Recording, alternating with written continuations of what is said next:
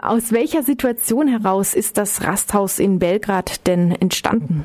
Ja, das ist Ende letzten Jahres entstanden, als die Route, die sogenannte Westbalkanroute, noch äh, einigermaßen offen waren und viele Flüchtlinge auch durch Serbien kamen. Und da haben sich die Betreiber dieses Hostels, das sich eben normalerweise an junge Touristinnen und Touristen richtet, die nach Belgrad kommen, äh, entschieden, für, gerade für die Wintermonate, wo eben es anstand, dass die Flüchtlinge unter freiem Himmel schlafen müssen oder eben in Zelten, also gar nicht den, der Witterung ähm, angemessen. Da haben die Betreiber beschlossen, ihr Hostel Hostel ähm, umzuwidmen in eine Unterkunft für Flüchtlinge. Sie waren, es war sowieso so, dass das für die Wintermonate geschlossen ist, weil da nicht genug Tourismus in Belgrad ist und deswegen haben sie das dann genau da angefangen. Und Medico ist dann später eingestiegen und hat die Mietkosten übernommen, denn das Hostel läuft nach wie vor und jetzt inzwischen war Sommer und die hätten dann natürlich Einnahmen haben können ähm, über den Tourismus. Um das zu verhindern, haben wir eben die Mietkosten übernommen, dass das weiterlaufen kann. Wie sieht es denn aktuell aus? Die EU versucht ja alles, damit weniger Menschen es aus der Türkei nach Griechenland schaffen. Und das ist ja dann die Route, die über die Balkanstaaten weiterläuft. Gibt es dadurch jetzt auch in Serbien gerade weniger Flüchtlinge, die eine Unterkunft benötigen? Ja, es ist äh, akut äh, spitzt sich die Lage auch in Serbien zu. Also Serbien war lange Zeit das Land auf der Balkanroute, was im Vergleich sehr, sehr äh, human mit Flüchtlingen umgegangen ist, sehr offen war, die Grenzen eben nicht hochgerüstet hat, sondern die Leute durchgelassen und reingelassen hat, eben aber auch immer davon ausgegangen ist, die werden dann schon weiterreisen. Das ist aber eben immer schwerer geworden. Seit Anfang Juli Ungarn jetzt nochmal die Grenzkontrollen massiv verschärft hat. Die haben so eine 8-Kilometer-Regel eingeführt. Das heißt, Leute, die es über die Grenze schaffen und äh, innerhalb von acht Kilometern Kilometern nach der Grenze in Ungarn aufgegriffen werden, werden sofort zurückgepusht. Äh, also massiv und mit Gewalt auch zurückgeschoben.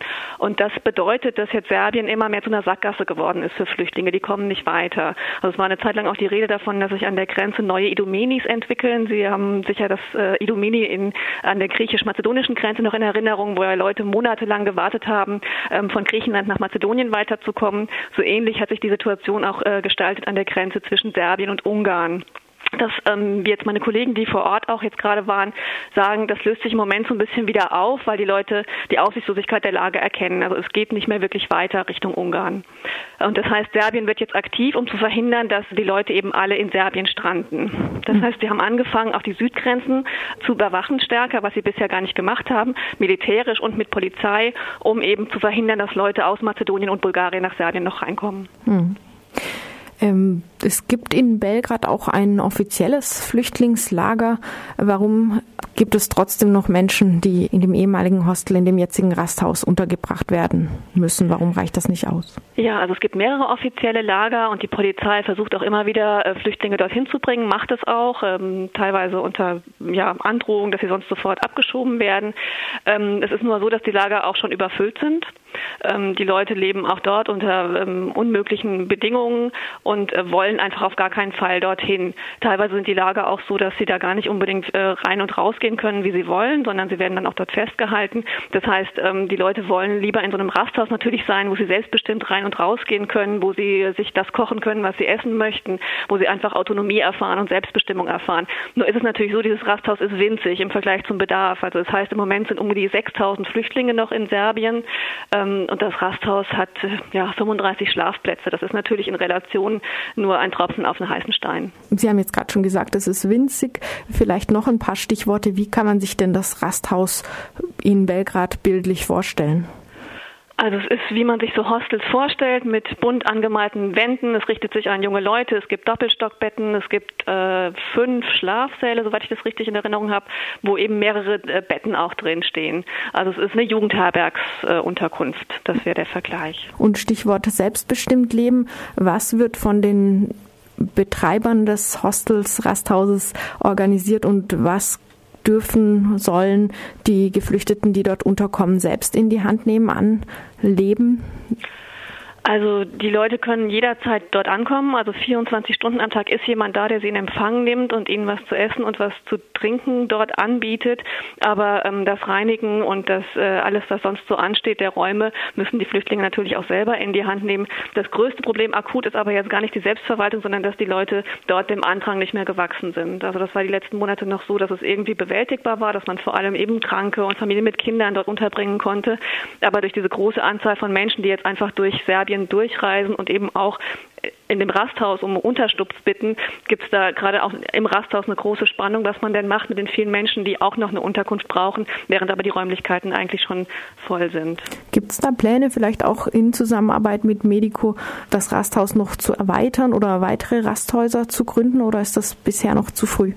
Also es wird wahrscheinlich über unsere Möglichkeiten hinausgehen, aber Rasthäuser entlang der Route, nicht nur in Serbien, wäre wahnsinnig wichtig, weil die Leute, der Winter wird jetzt wieder kommen, es ist jetzt nicht mehr lange hin, die Leute werden festsitzen auf der Balkanroute und es ist offensichtlich, dass Serbien und die EU keine Antwort darauf haben, keine menschenwürdige Antwort darauf haben, was mit den vielen Menschen passieren soll, die jetzt eben auf der Balkanroute feststecken, von Türkei, Griechenland, eben über Serbien und andere Länder. Sie haben schon gesagt, Mietkosten, ist das die Leistung, die Medico über übernimmt oder gibt es da noch weitere Unterstützung für das Rasthaus von Seiten von Medico?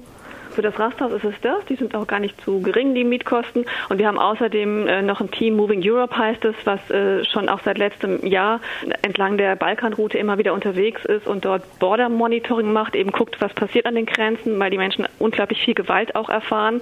Ähm, das muss dokumentiert werden, das müsste verfolgt werden, aber niemand hat daran Interesse. Und im Rahmen dieses Moving Europe Projektes ist das Rasthaus entstanden, dieses Projekt. Und die sind weiter daran, eben vor Ort zu sein und zu gucken, was da eben ähm, mit den Leuten Leuten passiert, wo jetzt eben die Medien gar kein großes Interesse mehr haben, das weiter zu verfolgen. Serbien ist ja auch ein Land, in dem bis vor 17 Jahren mit dem Ende des Kosovo-Krieges noch selbst Krieg herrschte. Welchen Einfluss hat das darauf, wie nun mit Kriegsflüchtlingen umgegangen wird? Vielleicht äh, auf die Motivation jetzt der Rasthausbetreiber, vielleicht auch im Hinblick darauf, wie sie von der Gesellschaft allgemein behandelt werden? Also im letzten Jahr, als Serbien insgesamt noch einen sehr offenen Umgang hatte mit Flüchtlingen, war die Stimmung auch gut gegenüber den Menschen. Das hat sich aber geändert. Also die Stimmung ist ziemlich stark gekippt. Die Leute wurden ja von den öffentlichen Plätzen in Belgrad vertrieben, werden immer wieder vertrieben, kommen immer wieder. Aber die Parks wurden bereinigt sozusagen von Flüchtlingen. Und das hat auch die Stimmung in der Bevölkerung gewendet. Also es gibt auch sehr viele Menschen, die inzwischen den Leuten feindselig gegenüberstehen, die auch selber in die Parks gehen und die Leute vertreiben. Also ähm, es gibt immer mehr von Seiten der Politik eben jetzt eine Stimmung. Also gerade vorgestern wurde bekannt, die EU unterstützt Serbien jetzt mit einer Million Euro, um Wärmebildkameras an den Grenzen ähm, einzusetzen, also um Grenzschutztechnik einzuführen.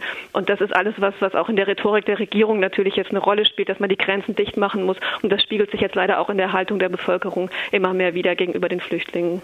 Für die Betreiber des Hostels war ihre eigene Erfahrung des Krieges aber eher eine Motivation. Das stimmt. Also die haben ursprünglich gesagt, genau Serbien weiß, was es bedeutet, Flüchtling zu sein. Serben wissen das und deswegen sind wir hier in der Verantwortung, diesen Menschen zu helfen. Und diese Menschen gibt es natürlich reichlich auch in Serbien entlang der Balkanroute, die sich immer noch unter immer schwierigeren Bedingungen auch ähm, für Flüchtlinge einsetzen und dort Hilfe anbieten. Und auch die stehen massiv unter Druck, also immer mehr. Auch die werden vertrieben, wenn sie in den Parks versuchen, den Leuten zu helfen, ihnen Tee anbieten, Essen anbieten. Die müssen auch immer wieder mit Schikanen durch die Behörden leben oder werden eben auch äh, gezielt vertrieben. Serbien ist ja auch ein Land, aus dem selbst Menschen, Staatsangehörige fliehen, vor allem Angehörige von Minderheiten, insbesondere der Roma.